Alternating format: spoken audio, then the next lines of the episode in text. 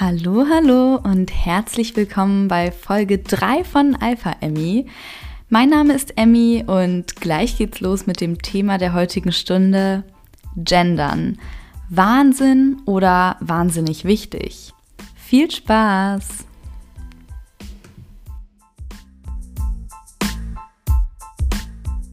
So, ihr Lieben, bevor wir direkt in die Diskussion einsteigen können, zwei kurze Meldungen. Erstens, Alpha Emmy ist jetzt auch bei Instagram am Start. Yay! Also, wenn ihr Lust habt, dann gebt einfach Alpha Emmy ein mit PH und Doppel M. Ich habe bis dato jetzt noch nicht so super viel gepostet, aber ich will das in Zukunft auf jeden Fall regelmäßiger tun. So, stay tuned. Zweitens, ihr hört es vielleicht und ich hoffe, ihr hört es vielleicht. Ähm, ich habe mir ein neues Mikro gekauft. Der Sound sollte jetzt ähm, nicht mehr ganz so schrecklich sein wie vorher. Wir haben uns nämlich von 35 Euro auf 150 Euro geupgradet, ähm, beziehungsweise ich. Alpha Emmy ist ja eine One-Man-Show, wie man so schön sagt. Wobei das ja eigentlich gar nicht stimmt. Eigentlich ist Alpha Emmy eine Zero-Man-Show, denn ich bin die einzige Mitarbeiterin und ich bin kein Typ. Also ich bin eine Frau, kein Mann und trotzdem kann ich sowas sagen wie One-Man-Show und das versteht jeder, jeder weiß, was ich damit meine und es ist sprachlich auch nicht inkorrekt, sondern vollkommen akzeptiert. Und wow, das war jetzt eine super coole Überleitung. Ähm, damit werden wir jetzt schon direkt mitten im Thema drin. Das kam jetzt total organisch und ohne dass ich das irgendwie geskriptet hätte oder so, ganz natürlich. Äh, das Thema ist nämlich das Gendern. Sollte gegendert werden und was heißt es überhaupt zu gendern? Falls ihr euch jetzt denkt, ah, hm, ist irgendwie nicht so mein Thema, dann bleibt trotzdem dran. Ich werde nämlich nicht nur über interessante Effekte sprechen, die Sprache auf unsere Wahrnehmung und unsere Denkweise hat, sondern wir legen auch einen kleinen Exkurs zu dem Begriff des alten weißen Mannes ein. Ich würde nämlich netterweise, und das meine ich jetzt wirklich ganz unironisch, darauf hingewiesen, dass es ja genauso diskriminierend und generalisierend ist, so etwas wie alter weißer Mann zu sagen, wie jede andere 0815 Sexismus, Formulierung, Beleidigung auch. Und darüber müssen wir hier auf jeden Fall sprechen. Aber zunächst zum Gendern. Die Debatte um das Gendern ist jetzt schon seit einigen Jahren relativ heiß umstritten. Und ich fand es zunächst auch irgendwie ein bisschen übertrieben mit dem Gendern. Mir war das einige Zeit lang irgendwie suspekt und ich gender auch nicht so wirklich konsequent im Alltag. Aber ich wurde in letzter Zeit irgendwie vom YouTube-Algorithmus mit einigen Videos, Videos zur Thematik konfrontiert und habe auch ein Buch für eine andere Folge und auch einfach so, weil Lesen cool ist, angefangen zu lesen. Und zwar das Buch Invisible Women, Exposing Data Bias in a World Designed for Men von Caroline Criado Perez. Ich hoffe, der Name wird halbwegs so ausgesprochen. Super interessantes Buch. Ich bin jetzt noch nicht mal zu einem Drittel durch und mein Kopf ist irgendwie schon am explodieren, umgangssprachlich formuliert. Bevor ich mehr zu diesem Buch sage, hier eine ganz kurze Begriffserklärung, damit wir alle wissen, worum es eigentlich geht. Der Duden definiert den Begriff Gendern folgendermaßen. Das Gender Mainstreaming auf etwas anwenden. Oh ja, wie sehr ich doch Definitionen liebe, die eine andere Definition bedingen, um sie verstehen zu können. Was ist denn jetzt Gender Mainstreaming?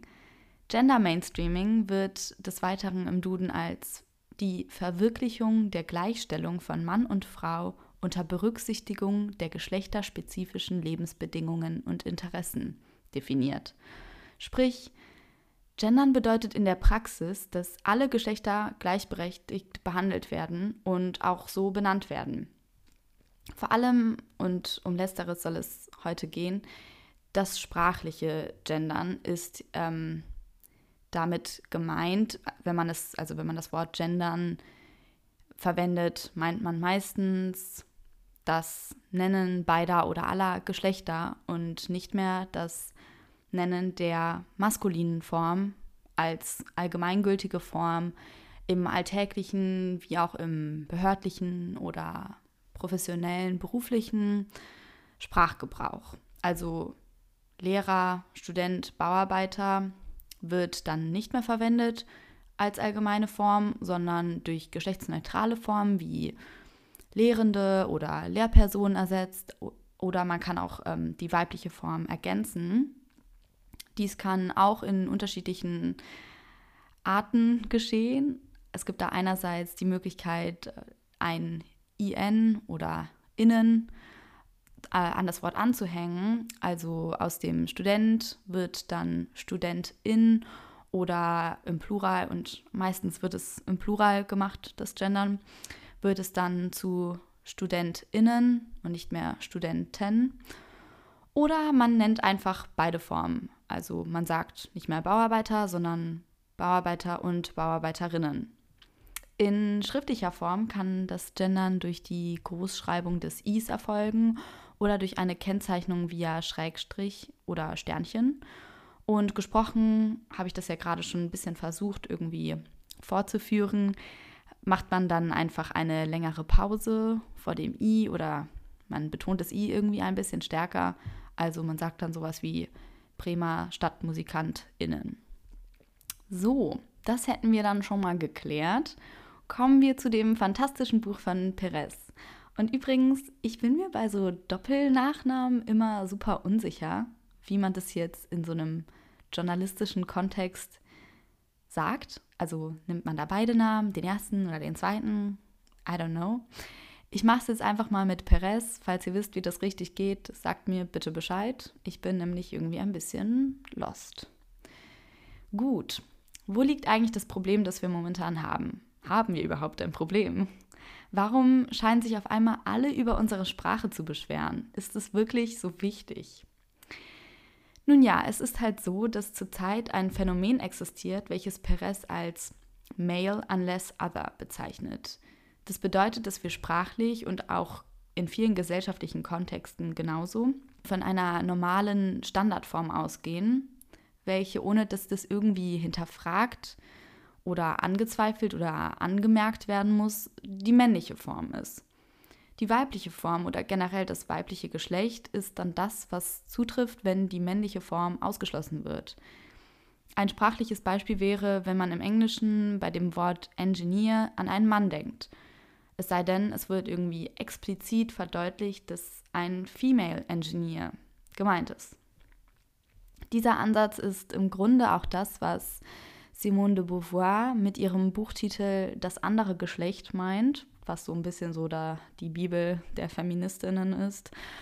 Ähm, und eine kleine Randbemerkung, dieses Phänomen, also dieses Male unless other, ist in unserer Gesellschaft an vielen Stellen auch noch sichtbar, nicht nur irgendwie in der Sprache oder Literatur. Es ist auch weit verbreitet, zum Beispiel in der Religion. Das klassische Beispiel hierfür ist natürlich die Schöpfungsgeschichte, laut welcher die Frau aus der Rippe des Mannes entstanden ist. Ich hasse dieses Beispiel und es nervt mich auch mega, dass ich das jetzt hier aufführe, aber es hat irgendwie so eine gewaltige Signifikanz und prägt irgendwie dieses ganze Bild von christlicher Religion, wenn man bedenkt, dass die Geschichte so einer der Schlüsselmomente des christlichen Glaubens darstellt. Und wenn man weiterhin bedenkt, welchen wahnsinnigen Stellenwert auch Religion in unserer Gesellschaft hat, nach wie vor und vor allem natürlich auch historisch gesehen. Naja, das nur so am Rande. Ich fand es vor allem super interessant, wie Perez das ganze Thema eingeleitet hat. Sie sprach hier von der Geschichte des Ödipus, welcher eine Gestalt aus der griechischen Mythologie ist und zwar nennt Perez eine Stelle aus dem Gedicht Myth von der Dichterin Muriel Rukeyser. Boah, das ist wirklich so schlimm mit den Namen heute. Ich entschuldige mich dafür. Das ist echt peinlich. Meine Unfähigkeit ist maßlos. Zurück zum Gedicht. Hier fragt Ödipus alt und ergraut die Sphinx, wie es denn hätte passieren können, dass er seine Mutter nicht erkannt hat. Falls ihr jetzt die Storyline von Ödipus nicht kennt, das ist nicht weiter schlimm, das ist wirklich eigentlich nicht relevant für die Folge. Ähm, die Sphinx antwortet daraufhin, er habe die Frage der Mutter, was läuft am Morgen auf vier Beinen, am Nachmittag auf zwei und am Abend auf drei Beinen, mit im Englischen man, also Mann, beantwortet. Die Antwort sei jedoch falsch, denn es würde ja nicht die Frauen mit einschließen und somit sei die Antwort nicht vollständig. Ödipus antwortet hierauf, dass ja jeder wisse, dass das englische man auch Frauen meine. Und genau hier liegt der springende Punkt. Auch wenn jeder wisse, dass das englische man auch Frauen mit meinen kann, also im Sinne von Menschen, Leute, die Menschheit generell, ist es eben doch kein Terminus, der Frauen einschließt. Es ist ja das englische Wort für Mann, also der Mann, das Geschlecht Mann. Und damit sind wir dann auch schon bei dem Diskussionspunkt angekommen, um den man auch irgendwie in der ganzen Gender-Debatte nicht herumkommt. Und dieser Punkt hat immer super viel Aufmerksamkeit und ähm, darüber wird gerne gestritten. Das ist nämlich das generische Maskulinum. Vielleicht habt ihr das ja schon mal gehört und wisst, was das ist. Das generische Maskulinum kommt einerseits in Sprachen vor, die mehrere Geschlechter haben, wie beispielsweise das Deutsche, das Französische, das Spanische etc. etc. Perez nennt diese Kategorie von Sprachen Gender Inflected Language. Das bedeutet, dass jedes Nomen ein bestimmtes Genus hat, also es hat entweder ein männliches oder ein weibliches oder im Deutschen zum Beispiel auch ein sächliches ähm, Geschlecht. Es muss ein gewisses Geschlecht haben. Das hat natürlich linguistische Konsequenzen. Man muss jetzt beispielsweise den Artikel anpassen. Wir sagen das Auto und die Blume und die Deklinationen sind auch unterschiedlich. Außerdem müssen zum Beispiel Adjektive in diesen Sprachen in manchen Fällen unterschiedlich gebildet werden. Also beispielsweise das Adjektiv ähm, für schön im Französischen ist eigentlich ein komplett unterschiedliches Wort, ähm, je nachdem, ob das Nomen jetzt äh, maskulin ist, dann wäre es beau und wenn es feminin ist, ist es belle. Nur so als Beispiel. Ich glaube, ihr wisst alle, was gemeint ist. Das gleiche gilt dann aber auch für Nomen, mit welchen Menschen bezeichnet oder beschrieben, benannt werden können. Zum Beispiel für Berufsbezeichnungen gilt das Ganze auch. Wenn jetzt aber das Geschlecht der Menschen, die bezeichnet werden, nicht bekannt ist oder wenn eine Gruppe von mehreren Menschen verschiedenen Geschlechter, Geschlechtes gemeint ist, verwendet man im Deutschen das generische Maskulinum. Man sagt also so etwas wie die Zuschauer und das sagt man auch, ähm, wenn jetzt irgendwie 99 Prozent der gemeinten Menschen Frauen sind oder keine Männer. Man sagt dann meistens die Zuschauer und nicht die Zuschauerinnen und Zuschauer oder so. Es gibt aber auch Sprachen wie das Englische, deren Nomen keine Geschlechter haben, die jedoch durchaus geschlechterspezifische Bezeichnungen aufweisen. Perez nennt diese Sprachen Natural Gender Languages, da sie grundsätzlich die Hervorhebung eines Geschlechtes erlauben, sie aber nicht zwingend ist. So kann man Nurse sagen oder spezifisch hervorheben Male Nurse oder Female Nurse und so weiter. Auch hier gibt es in ähm, manchen Fällen ein generisches Maskulinum. Beispielsweise wird dann das englische he als generisches Maskulinum für alle Geschlechter verwendet oder es gibt jetzt auch so immer stärker diesen Trend ähm, im englischsprachigen Raum, dass Bezeichnungen wie Guys oder Dude oder wenn wir jetzt im britischen Raum sind, Lads, ähm, die umgangssprachliche Anreden für eigentlich eine Gruppe von Männern sind, dass diese Bezeichnungen generell im, im generischen Maskulinum verwendet werden. Das wäre dann in etwas so, wie wenn man irgendwie das deutsche Wort Typ für eine Gruppe von Menschen unabhängig von ihrem Geschlecht verwenden würde. Zu guter Letzt muss angemerkt sein, dass es auch genderless Languages gibt. Beispielsweise kennt das Ungarische oder das Finnische überhaupt kein sprachliches Geschlecht. Um diese Sprachen soll es aber heute nicht gehen, denn die ganze Debatte findet in diesen anderen Sprachen statt, die genderspezifische Formulierungen haben. Worin liegt da jetzt die Problematik? Das Problem mit dem generischen Maskulinum liegt ja eigentlich schon im Terminus an sich. Maskulinum, das diskreditiert ja den Anspruch der Geschlechterneutralität. Viel wichtiger als der Name ist allerdings die Art, wie wir mit dem generischen Maskulinum umgehen. Es wurde in mehreren Studien belegt, dass das generische Maskulinum nicht neutral gelesen wird, sondern vorwiegend männlich. Und das hat signifikante Auswirkungen auf die gesamte Geschlechterdebatte. Ich zitiere Perez. Women are less likely to apply and less likely to perform well in interviews for jobs that are advertised using the generic masculine. Das Gendern soll also jetzt eine Lösung für, oder besser gesagt, eine Alternative zum generischen Maskulinum bieten. Und eine Frage, die KritikerInnen des Gendern auch teilweise berechtigt stellen, ist, bringt das Ganze denn überhaupt etwas? Macht es die Welt wirklich gendergerechter? Perez nennt das Beispiel der Emojis als Beweis, dass es eigentlich ganz einfach sein kann mit dem Gendern und dass es auch einen guten Effekt hat. Als Emojis erstmals eingeführt wurden, haben alle Plattformen, ohne dass es irgendwie von der Software, die Emojis ähm, halt eingeführt hat und geschlechterunspezifisch vorgeschrieben hat. Also da wurde zum Beispiel gesagt, macht einen Emoji Runner und das ist ja im Englischen geschlechterneutral. Ähm, die Plattformen der einzelnen ähm, Handyanbieter haben dann jedoch die Emojis immer ausschließlich männlich gelesen.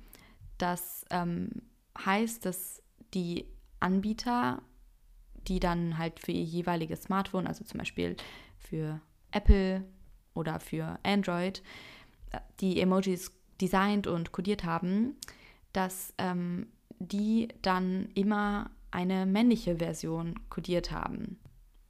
Das bedeutet, dass ein Wort wie Runner ausschließlich als Male Runner gelesen wurde.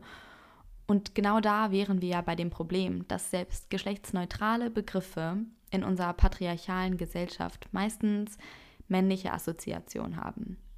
Im Jahr 2016 hat dann Unicode, das ist diese Software oder diese Firma, ich verstehe das nicht so ganz mit diesem technischen, aber ähm, die das halt äh, eingeführt haben mit den Emojis und dann den einzelnen Handyanbietern vorgeschrieben haben, macht einen Runner-Emoji. Ähm, diese Firma hat dann explizit ähm, gesagt, jeder Emoji muss gegendert werden. Und das Ergebnis kann man sehen. Heutzutage haben, soweit ich weiß, alle menschlichen Emojis drei Varianten. Also zunächst wurde dann die weibliche Variante, also eine Frau, die gerade joggt, eingeführt und jetzt gibt es auch so etwas wie eine genderneutrale Form. An alle, die dem Gendern gegenüber ablehnend eingestellt sind, möchte ich jetzt einmal hier appellieren. Fragt euch, ob das jetzt wirklich so schlimm war. Hat das wirklich wehgetan, dass wir jetzt irgendwie drei verschiedene Emojis haben und damit schrittweise anerkennen, dass es nicht nur Männer auf der Welt gibt, sondern auch Frauen oder Leute, die sich weder als Mann noch als Frau identifizieren wollen oder können. Klar, das Emoji-Beispiel ist natürlich nicht grundlegend das Problem, das wir haben, aber wie Perez schreibt, it's a small victory, but a significant one.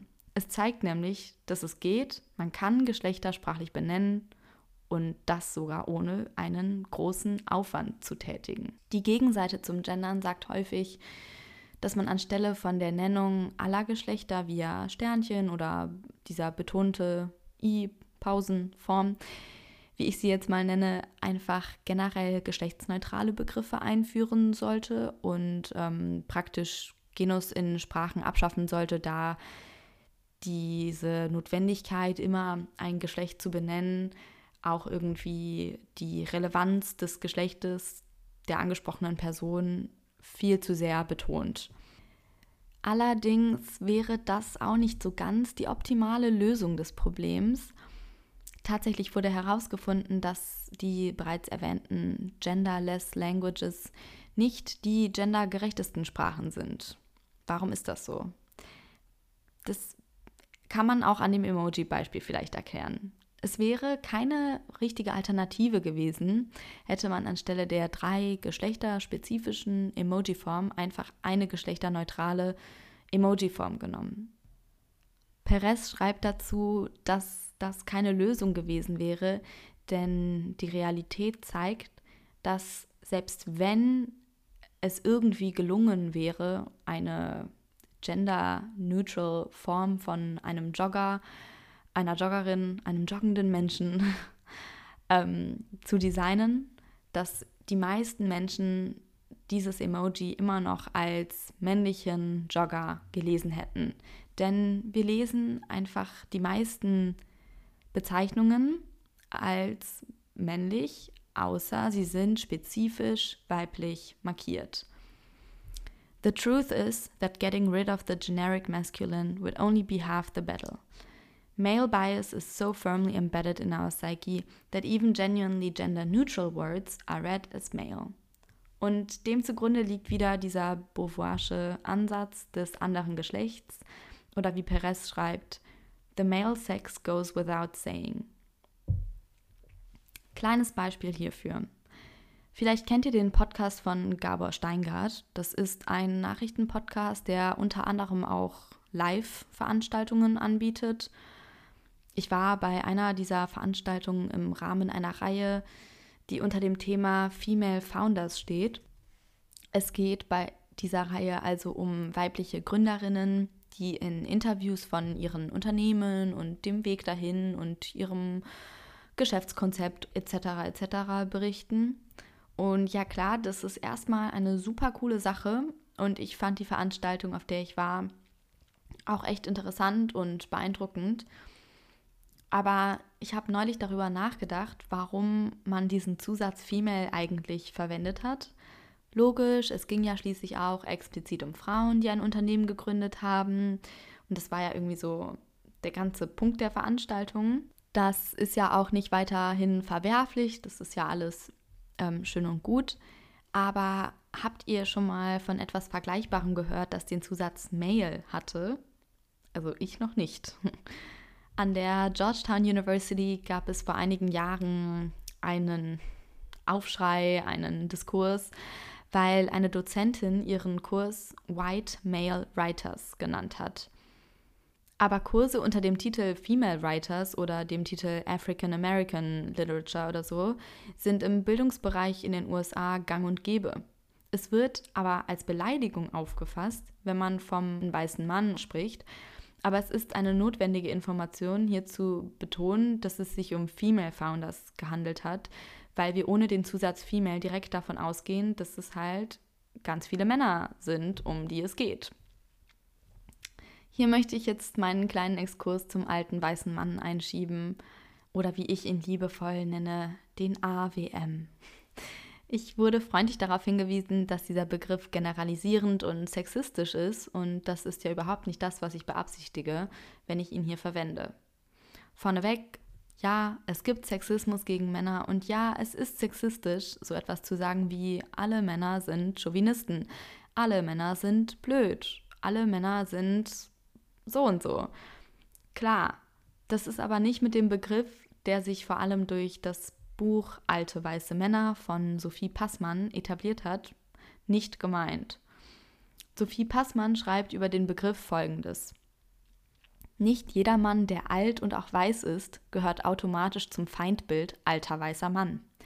Das Gefühl der Überlegenheit, gepaart mit der scheinbar völligen Blindheit für die eigenen Privilegien, macht für mich eher dieses Feindbild aus.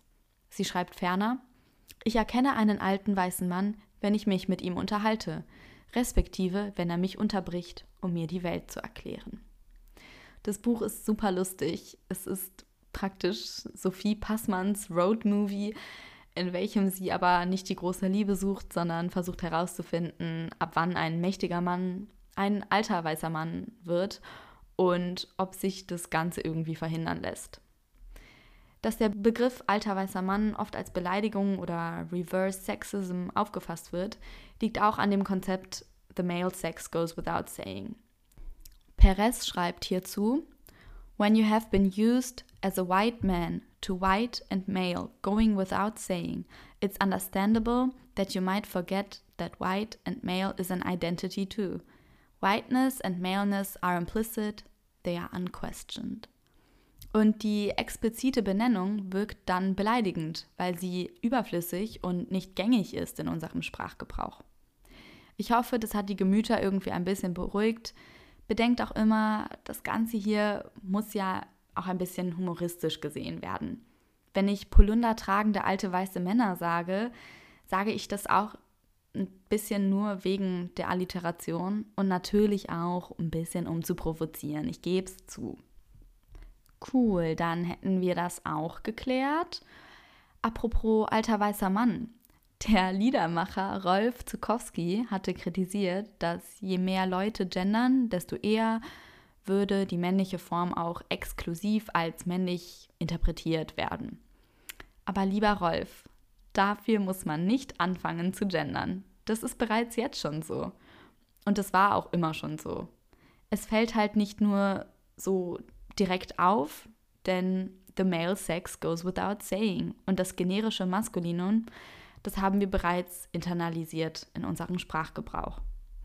Was mich auch so unglaublich stört, ist, dass die meisten Leute, die sich über diesen Genderwahn in Anführungsstrichen aufregen, ähm, Menschen sind, die sowieso immer schon zu den privilegierten Gruppen gehört haben, die wir sprachlich immer benannt haben, sprich Männer. Ich möchte nicht generalisieren und auch nicht sagen, dass alle Männer einfach blöd sind. Ich war neulich bei einem Vortrag, wo der Vortragende auch gegendert hat und das war ein Mann und das fand ich super cool. Und es gibt auch Frauen, die das Gendern übertrieben und lächerlich finden. In meiner Recherche für die Folge waren es aber deutlich öfter Männer, die das Gendern kritisiert haben und Frauen oder Transpersonen oder nicht-binäre Personen, die sich dafür ausgesprochen haben. Ich finde es daher irgendwie unüberzeugend, wenn ein Mann mir sagt, nee, das Gendern ist blöd, das machen wir jetzt nicht, Natürlich dürfen auch Männer in, an diesem Diskurs teilhaben, ja klar. Ich habe mir auch die Gegenseite angehört, aber ausnahmsweise ist es überhaupt nicht entscheidend. Es geht schließlich darum, alle Menschen, die keine Männer sind, sprachlich benennen zu können, zu integrieren und damit auch irgendwie ein Stück weit zu respektieren. Wenn ein Mann mir sagt, er findet es lächerlich, dann tut es mir wirklich leid, aber das ist halt unerheblich okay, das stimmt jetzt leider nicht ganz, was ich gerade gesagt habe. Es ist leider doch super wichtig, dass auch die Männer d'accord sind mit dem Gendern, weil sonst hätten wir ja diese Debatte nicht seit 8, 10, 3000 Jahren. Natürlich habe ich mir in der Recherche auch die Gegenseite angeschaut und mein Kopf schmerzt. Sehr viel toxische Maskulinität. Der Begriff Genderwahn kommt aus eher konservativen Kreisen und die Leute, die sich darüber aufregen, dass man gendert, führen so ein, zwei, drei Argumente relativ häufig und konsistent auf, warum Gendern totaler Unfug ist und wir das nicht tun sollten. Kritikpunkt 1. Bei all den schlimmen Problemen in der Welt müssen wir uns da wirklich mit so etwas Banalem beschäftigen. Haben wir nichts Besseres zu tun? Ich verstehe irgendwo schon, woher dieser Punkt kommt und natürlich stimmt es auch. Es gibt Dinge, die wichtiger sind. Beispielsweise ist es wichtig, eine Maske zu tragen. Wir haben auch vor allem im Jahr 2020 Probleme, die dringlicher sind, keine Frage. Aber ich finde, darum geht es beim Gendern irgendwie nicht so ganz. Wenn wir das generische Maskulinum verwenden, hat es schon Konsequenzen auf unsere Denkweise und Wahrnehmung. Dazu sage ich aber später nochmal mehr. Aber natürlich ist es jetzt keine globale Pandemie oder so, wenn man nicht gendert. Ich finde aber, dass die Debatte eines zeigt, was mich ein bisschen resigniert stimmt. Wenn wir es noch nicht einmal schaffen, so etwas Banales wie das Gendern, das ja eine gute und positive Message senden möchte, und irgendwie für alle Menschen einfach was Schönes sein soll. Wenn wir noch nicht mal uns darauf einigen können und das irgendwie durchsetzen können, was ja gar nicht mal so schwer wäre und auch nicht wirklich viel kosten würde, wie sollen wir dann den nächsten Schritt in Richtung Gleichberechtigung einleiten? Wie können wir dann irgendwie diesen Weg überhaupt gehen? Kritikpunkt 2. Gendern verhunzt die Sprache und ist grammatikalisch inkorrekt. Dieses Argument wird unter anderem von der Gesellschaft für deutsche Sprache verwendet.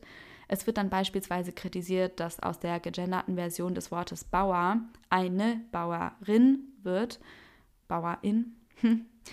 ähm, und das ist ja nach heutigen Regeln grammatikalisch falsch. Die weibliche Version wäre Bäuerin und nicht Bauerin. Aber wie gesagt, das ist so ein Beispiel, ähm, das ja relativ einfach abgewandelt werden kann. Und hier kommt jetzt meine Entkräftung. Grammatik ist menschengemacht und deshalb kann sie auch von Menschen geändert werden. Das ist das Tolle daran. Genauso wie durch Menschen festgelegt wurde, dass am Satzanfang groß geschrieben wird und dass wir einen Relativsatz mit einem Komma verdeutlichen müssen, können wir jetzt auch einfach offiziell festlegen, dass es eben nicht grammatikalisch falsch ist, sondern normal ist zu gendern. Man muss sich ja noch nicht mal irgendwie darauf einigen, ob man jetzt immer das Sternchen oder ein großes i oder einen Slash benutzen muss, aber man kann es ja irgendwie in Grammatik oder Schul- oder Rechtschreibungsbücher übernehmen. Entweder so oder so oder so kann man das machen, aber man muss gendern. Das ist eine grammatikalische Regel. Wo würde denn da das Problem liegen? Sprache war ja noch nie in Stein gemeißelt. Sprache wandelt sich und geht mit der Zeit. Auch und vor allem durch kulturelle und soziogesellschaftliche Einflüsse ist Sprache im fortlaufenden Anpassungsmodus. Ich meine, wir sprechen und schreiben heute ja auch nicht mehr so wie Hildegard von Bingen und auch nicht mehr so wie Goethe. Und das wird auch einfach akzeptiert. Das nennt man Sprachwandel. Kritik Punkt 3. Das ist mir alles viel zu kompliziert mit dem Gendern. Das Argument hier kommt daher, dass Gendern jetzt einfach eine Veränderung in der Art, wie wir kommunizieren, impliziert. Und das kann auch ungewohnt und vielleicht ein bisschen holprig wirken. Ich habe damit auch manchmal Probleme oder muss mich erstmal an diese Sprechweise gewöhnen. Aber das ist es eben. Es ist eine Frage der Gewohnheit. Für Leute, die muttersprachlich eine geschlechtsneutrale bzw. geschlechtslose Sprache gelernt haben, ist es zum Beispiel auch schwierig, Deutsch zu lernen, weil das ganze Konzept Genus und Geschlecht sprachlich etwas ganz Neues ist. Aber erstens bedeutet Gendern ja Gott sei Dank nicht, dass wir irgendetwas Neues dazulernen müssen. Die Formen des Genderns existieren ja meistens schon. Es ist lediglich nur so eine etwas andere Art, mit Wörtern umzugehen. Und zweitens ist es auch wirklich nicht super schwer. Ich habe mir unter anderem ein Video, das dem Gendern gegenüber kritisch, wenn nicht sogar anti eingestellt war, angeschaut, in welchem vor allem Kritikpunkt 2 und 3 stark betont wurden. Der Herr, der dieses Video gedreht hat, hat ein paar Beispiele genannt, die bereits eingeführt wurden, um geschlechtergerechtere Sprache in der Verwaltung zu etablieren. Und da wurde beispielsweise Rednerpult durch Redepult ersetzt. Aus Lehrer wurde Lehrende, Wähler wurden zu Wählenden, etc. etc. Und was fällt hier auf? Es ist irgendwie ziemlich unkompliziert. Die Ersatzformulierungen sind nicht irgendwie grammatikalisch inkorrekt. Die sehen auch im Schriftbild nicht schlecht aus. Ich habe das getestet, ich habe das alles auf ein Blatt geschrieben und es sah voll gut aus diese Formulierungen lassen sich leicht aussprechen. Man kann sich super schnell daran gewöhnen. Also herrlich oder fraulich oder so. Wenn ich eins in den zwei Semestern meines abgebrochenen Germanistikstudiums gelernt habe, dann ist es, dass Sprache sich ändert. An dieser Stelle kleines Shoutout an meine Mediavistik-Dozentin, die uns allen die vier Arten der Bedeutungsveränderung und natürlich die geliebte hochdeutsche Lautverschiebung gnadenlos eingetrichtert hat. Wenn ihr jetzt nicht wisst, wovon ich rede, dann googelt es einfach, okay? Genauso wie wir ständig und auch immer öfter englische Begriffe in den normalen deutschen Sprachgebrauch übernehmen und grammatikalisch anpassen. Also wir sagen sowas wie googeln oder tindern, was ja eigentlich keine deutschen Verbformen sind. Und genauso wie wir beispielsweise du oder dir nicht mehr groß schreiben müssen, genauso kann man auch das Gendern einführen. Es ist auch gar nicht so angsteinflößend, Rolf. Ganz kurz muss ich jetzt aufklären, was es mit diesem Seitenhieb an Rolf Zukowski auf sich hat. Ich habe vor einigen Monaten eine Podcast-Folge des Formates Talkomat gehört. Da treffen sich immer zwei Menschen wie bei einem Blind Date und ähm, werden dann zu verschiedenen Themen animiert, eine mehr oder weniger interessante Unterhaltung zu führen. Das kann dann von lustig bis traurig bis banal und philosophisch sein und es ist ganz interessant. Also taggt das mal aus, wenn ihr irgendwie so eine Stunde lang Auto fahren müsst und nichts zu tun habt. Ich habe die Folge mit Schauspielerin Nilam Farouk und dem Musiker Rolf Zukowski gehört. Die hatten auch eine wirklich schöne Unterhaltung, teilweise super persönlich und berührend. Aber dann hat Rolf das Ganze irgendwie für mich so ein bisschen kaputt gemacht, als er angefangen hat, über das Gendern zu reden. Und zwar nicht im positiven Sinne. Es klang für mich wirklich fast schon so, als hätte Herr Zukowski wahre Angstzustände vor dem Thema. Und das fand ich erstmal super unverständlich, weil es ja nun wirklich nicht so wild ist und keinem wehtut. Aber ich habe dann schon mehr und mehr verstanden, ähm, dass er ja aus einer Perspektive heraus argumentiert, bei der es um mehr geht als nur um den in Anführungsstrichen normalen Sprachgebrauch. Er hatte nämlich die Sorge geäußert, dass er dann alle seine Liedertexte umschreiben müsse, weil er zuhauf von dem generischen Maskulinum Gebrauch gemacht hat. Zum Beispiel Lehrer, Schüler, Kinder. Kleiner Spaß hier am Rande. Ähm, ich mache ihm da auch echt keinen Vorwurf. Also ich gebrauche das generische Maskulinum ständig, weil man es ja auch einfach so gewohnt ist und so gelernt hat. Was mich aber super gestört hat, war seine Argumentation. Er sagte beispielsweise, er fände es schlimm, dass Sprache dem Geschlechterdiskurs untergeordnet werden würde. Aber genau das ist doch der Punkt. Wann erkennen eigentlich auch diejenigen Menschen, die nicht davon betroffen sind, dass der Geschlechterdiskurs nun mal existiert, dass diese Auseinandersetzung verdammt wichtig ist und auch Priorität haben sollte? Ich verlange jetzt gar nicht, dass man irgendwie retrospektiv alles ändert. Ich fordere nicht, dass dann Rolf Zukowski seine ganzen Lieder umschreiben muss, Rolf Zukowski und seine FreundInnen oder sowas.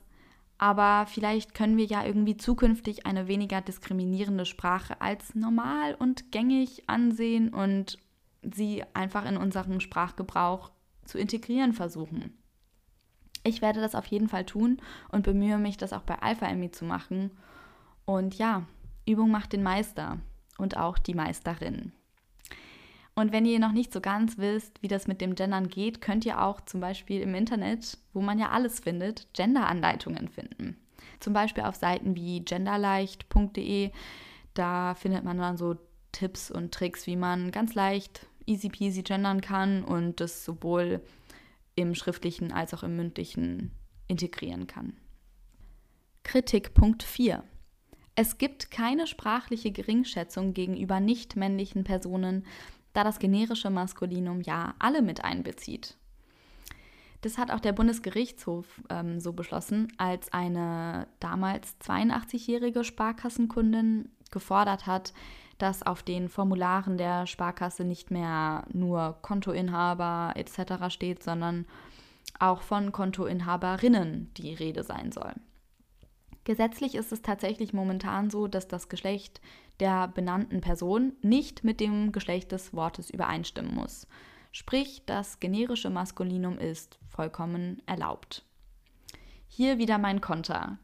Es gibt dazu ziemlich viele Studien, die tatsächlich fast ausschließlich auf das Ergebnis kommen, dass das generische Maskulinum die Assoziation Mann, männlich ähm, verstärkt, eben weil wir einerseits mit dem Wort Menschen generell meinen, aber andererseits auch die geschlechterspezifische Form. Andersherum können feminine Personenbezeichnungen nicht für Männer verwendet werden. Wenn ich sowas sage wie Langstreckenläuferinnen, dann ist es eine Gruppe von Frauen, die halt gerne lange Strecken rennt. I cannot relate. Naja, dadurch entsteht auf jeden Fall eine Asymmetrie zugunsten des Mannes.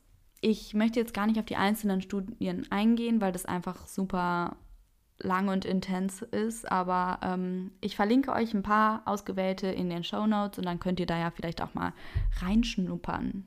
Ich habe vor einiger Zeit mal einen super interessanten TED Talk zu diesem Thema gesehen oder gehört, wie man es nimmt. Der TED Talk heißt How Language Shapes the Way We Think von Lera Boroditsky. Ich hoffe, ich habe diesen Namen jetzt halbwegs richtig ausgesprochen. Es ist wirklich schlimm mit den Namen heute. Ähm, Lera Boroditsky ist Kognitionswissenschaftlerin und beschäftigt sich viel mit Sprache. Und hier ist so das, was ich aus diesem TED Talk mitgenommen habe. Es werden etwa 7000 verschiedene Sprachen auf der gesamten Welt gesprochen und all diese Sprachen sind in irgendwelchen Punkten anders als alle anderen Sprachen auf der Welt. Deswegen kommt Boroditsky zu der Frage, ob Sprache die Art, wie wir Menschen denken, beeinflusst und ob es da Unterschiede gibt. Das ist allgemein eine Fragestellung, mit der sich die Menschheit seit Jahrhunderten beschäftigt. Boroditsky nennt einige Beispiele, die bestätigen, dass Menschen, die unterschiedliche Sprachen sprechen, auch unterschiedlich mit gewissen kognitiven Problemen oder Situationen umgehen und die Welt auch ein Stück weit unterschiedlich wahrnehmen. Ich zähle jetzt hier auch gar nicht alles auf, ihr könnt euch den TED Talk anschauen, aber im, ein Beispiel, das ich doch aufführen möchte, ist ähm, folgendes. Boroditsky hat eine PowerPoint-Folie gezeigt, auf der vier verschiedene Quadrate zu sehen waren, die alle eine unterschiedliche Blau, Blaufarbe hatten. Auf Englisch und auch auf Deutsch würde man diese vier Quadrate alle als blue bzw. blau bezeichnen. Aber auf Russisch gibt es zum Beispiel ähm, zwei verschiedene Wörter. Eins für hellblau und eins für dunkelblau.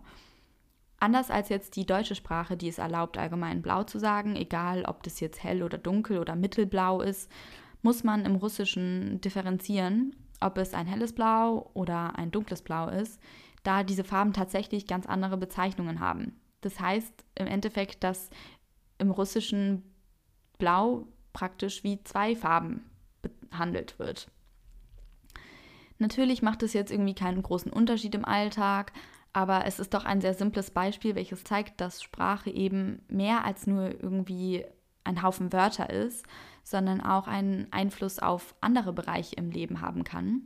Denn russische MuttersprachlerInnen können nämlich deutlich schneller dunkelblau und hellblau voneinander differenzieren und diese entsprechend benennen als Menschen, die beispielsweise Deutsch sprechen und bei denen blau einfach eine Farbe ist. Das heißt, dass das Gehirn sehr wohl durch die Sprache, die wir sprechen, beeinflusst und geformt werden kann. Warum erzähle ich euch das jetzt? Das ist doch vollkommen irrelevant für die Gender-Debatte. Ob man jetzt dunkelblau oder hellblau schneller identifizieren kann als andere Menschen, ist ja eigentlich auch wurscht. Aber ich nenne jetzt noch ein Beispiel, das Boroditsky genannt hat, ähm, um zu zeigen, dass das sehr wohl irgendwie auch was mit Gender zu tun hat, dieses Konzept. Sie vergleicht das Deutsche hier mit dem Spanischen und in beiden Sprachen haben Nomen ein bestimmtes Geschlecht, wie ich das ja auch schon vorher erwähnt habe. Interessant ist hier aber, dass die einzelnen Nomen teilweise unterschiedliche Geschlechter in der jeweiligen Sprache haben. So ist die Sonne im Deutschen ein feminines Wort, die Sonne, im Spanischen hingegen maskulin. Genau andersherum ist der Mond im Deutschen maskulin, im Spanischen aber feminin. Das Erstaunliche ist nun, dass deutsche Muttersprachlerinnen die Sonne auch femininer beschreiben, während spanische Muttersprachlerinnen eher maskuline Attribute mit der Sonne verbinden. Also in Deutschland würde man eher sagen, die Sonne ist strahlend, schön, warm und so weiter. Und Spanierinnen würden sie als stark und imposant und groß und beeindruckend beschreiben. Und genauso verhält es sich dann auch mit anderen Worten. Also beispielsweise im Deutschen ist das Wort Brücke feminin und es wurde erforscht, dass Deutschsprechende Adjektive wie schön und elegant damit verbinden. SpanierInnen jedoch, also im, im, Spanischen ist Brücke ein maskulines Wort und SpanierInnen beschreiben Brücken eher als stark und groß und so weiter. Das heißt jetzt, dass wir unterbewusst beim Sprechen einer geschlechterspezifischen Sprache auch geschlechterstereotypisch denken, beziehungsweise dass das Geschlecht unterbewusst auf unser Denken einwirkt. Bei Wörtern wie Sonne, Mond und Brücke ist es jetzt nun echt ziemlich unerheblich, weil das Gegenstände sind und Gegenstände können sich jetzt halt nicht diskriminiert fühlen. Aber bei der Nennung von Menschen verhält sich das Ganze ein bisschen anders. In dem Talk geht sie dann auch noch auf einige andere Konsequenzen, die Sprache hat, ein und nicht nur wie Sprache Denkweisen beeinflusst, sondern auch Verhalten beeinflussen kann. Deswegen schaut euch den Talk an. Ich verlinke euch den in den Show Notes und dann könnt ihr ja mal reinhören. Zuletzt möchte ich noch auf ein YouTube-Video eingehen, das ich ähm, gesehen habe, weil es der Algorithmus mir so gesagt hat, dass ich das gucken muss. Es lautet, politisch korrekte Sprache muss das sein. 13 Fragen von ZDF heute Nachrichten. Das Konzept dieses relativ neuen Formates ist, dass sechs Gäste, die grundsätzlich verschiedene Meinungen zu einem gewissen Thema, einem umstrittenen aktuellen Thema ähm, vertreten, zusammenkommen und ihnen dann 13 Fragen dazu gestellt werden. Diese können Sie dann mit Ja oder Nein beantworten, indem Sie einen Schritt in eine gewisse Richtung gehen. Und am Ende soll dann erreicht werden, dass Sie wieder alle zusammen in die Mitte zurückfinden und dann einen gewissen Konsens erarbeiten. Die sechs Gäste kamen aus ganz unterschiedlichen Backgrounds, also die hatten verschiedene Jobs oder Leidenschaften. Zum Beispiel war dort ein Autor, ähm, eine Radioprogrammleiterin, eine Transaktivistin und so weiter. Ich habe hier leider wieder genau das gleiche beobachtet wie bei Rolf Zukowski und anderen AWMs wie dem Gender-Antichrist Peter Eisenberg auch.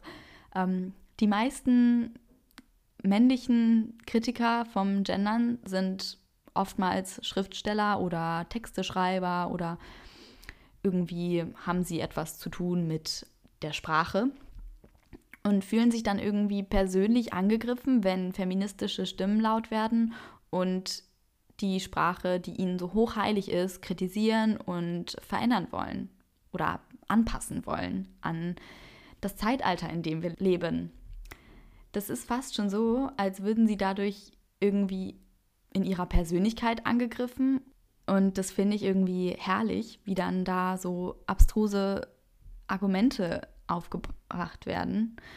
Ähm, beispielsweise fand ich ein Argument von Thorsten Schulz, einem Schriftsteller und Dozenten bei diesem 13-Fragen-Format, ähm, war er auf der Gegenseite vom Gendern. Das fand ich echt interessant. Er meinte, dass es der Sprache gegenüber respektlos sei, wenn man sie verändern wolle. Okay, dass Sprache historisch gesehen immer schon Frauen oder besser gesagt alle nicht weißen, heterosexuellen, reichen Männer, also fast alle Menschen in der Bevölkerung, ähm, einfach nicht respektvoll behandelt hat und diskriminiert hat, das ist dem weißen männlichen Thorsten egal. Ja? Vielleicht sieht er es auch nicht, weil so viel Privileg kann ja auch ganz schön blenden. Aber ich meine, welcome to reality, Thorsten. Naja, ich bin jetzt ja auch nicht unbedingt ähm, arm an Privilegien, aber ich finde es halt irgendwie immer so ein bisschen befremdlich, wenn dann irgendwie der weiße Mann sagt, ah ja, pff, die Diskriminierten, äh, pff, das ist egal, was die sagen und so weiter und so fort. Ähm, ja, finde ich immer ein bisschen komisch. Naja, in diesem Diskussionsformat wurde nicht nur über sexistische Sprache geredet, sondern auch über rassistischen Duktus, den wir heute auch immer noch überall finden. In Kinderbüchern, bei der Bezeichnung von irgendwelchen Lebensmitteln oder Süßigkeiten oder so, aber halt auch im Straßenverkehr. Und es ist super interessant und aktuell. Leider ist das jetzt nicht so ganz Thema der Folge, aber ihr könnt euch ja woanders darüber informieren. Es gibt auch ständig irgendwelche Diskussionen zu dem Thema, irgendwie ob man Straßen umbenennen muss und ähm, ja, das hat halt einfach irgendwie auch Relevanz in einem größeren Diskurs über Rassismus und Diskriminierung im Allgemeinen. Also es lohnt sich, sich da ein bisschen zu informieren.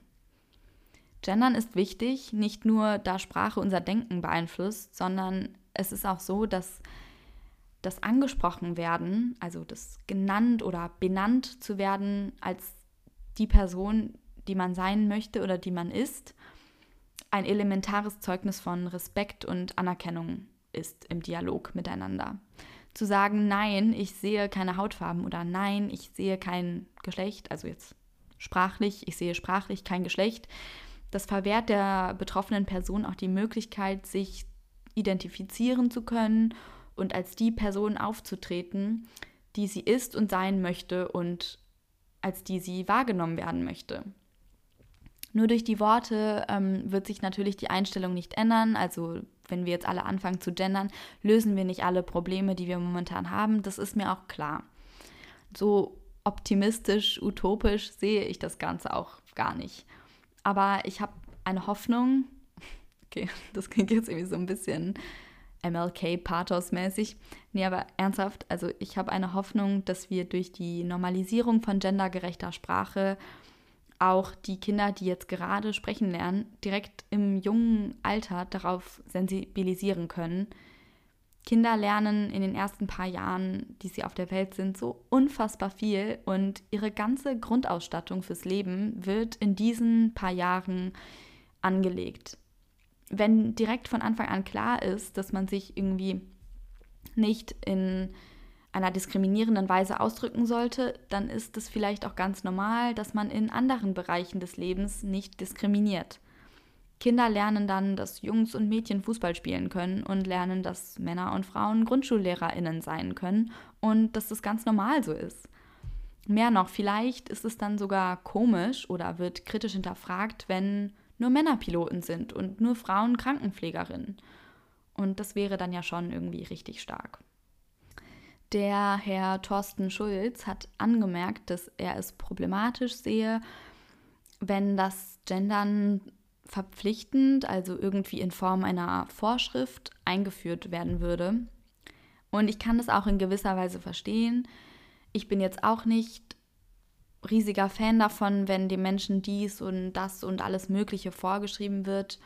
Außer es geht irgendwie darum, eine Maske zu tragen, dann bitte tragt eine Maske, macht es einfach. Aber es ist nun mal leider doch so, dass es immer noch erforderlich ist, so etwas wie gerechte Sprache verpflichtend zu machen, weil es sonst niemand tun würde, beziehungsweise nur ein sehr geringer Anteil von Menschen. Das ist traurig, aber wahr zu diesem Zeitpunkt. Und bis zu dem Zeitpunkt, an welchem Gendern so normalisiert ist, dass wir alle das intuitiv, ohne mit der Wimper zu zucken, tun, muss leider eine derartige Vorschrift für Behörden oder Unternehmen oder Universitäten eingeführt werden. Und an diesem Zeitpunkt sind wir lange noch nicht angekommen. Das generische Maskulinum ist so alt wie das Patriarchat Thorsten, Rolf, get your facts checked, okay? Ähm, also wenn man irgendwie sagt, ja, Wähler, das waren immer auch Frauen, dann stimmt es halt einfach nicht. Es ist halt einfach falsch. Und deswegen müssen wir irgendwie das generische Maskulinum mal beseitigen. Also lasst uns doch gemeinsam diese alte Form opfern Diejenigen, die sich die Talkomat-Folge angehört haben, verstehen jetzt diese Anspielung. Auch wieder so ein herrliches äh, Pathos, was da drin liegt. Naja, ähm, lasst uns diese Form opfern, damit auch die aggressiven, kämpferischen FeministInnen zufrieden sind, endlich mal. Und wir uns dann auch den, den wahren, großen, wichtigen Problemen widmen können. Ich möchte diese Folge beenden mit einem Satz, den Lehrer Boroditsky gesagt hat. Und zwar lautet er folgendermaßen. Languages, of course, are living things that we can hone and change to suit our needs. Und wir haben momentan ein Need. Ja? Wir haben ein Need für Geschlechtergerechtigkeit. Daher haben wir auch genauso ein dringliches Bedürfnis für geschlechtergerechte Sprache. Also lasst uns doch einfach beim Gendern anfangen und dann schauen wir, wo die Reise noch hinführen kann. Meine Kehle ist jetzt trocken und mein Yogi-Tee ist ausgetrunken. Es wird also allerhöchste Zeit, diese Folge zu beenden. Aber bevor ich euch ähm, eine schöne Woche oder ein schönes Wochenende oder was auch immer wünsche, ähm, kommt hier nochmal ein wunderbares Zitat und es ist heute wieder ganz besonders schlimm. Auf meinem heutigen Yogi-Tee steht, Liebe ist die Quelle unendlicher Seligkeit. Ja, schön. Ich brauche jetzt was Stärkeres als einen Yogi-Tee und es ist erst 9 Uhr morgens. Also, ich verabschiede mich jetzt und wir treffen uns beim nächsten Mal wieder hier bei Alpha Emmy, deinem Podcast über Politik, Perioden und polundertragende alte weiße Männer. Nicht böse gemeint.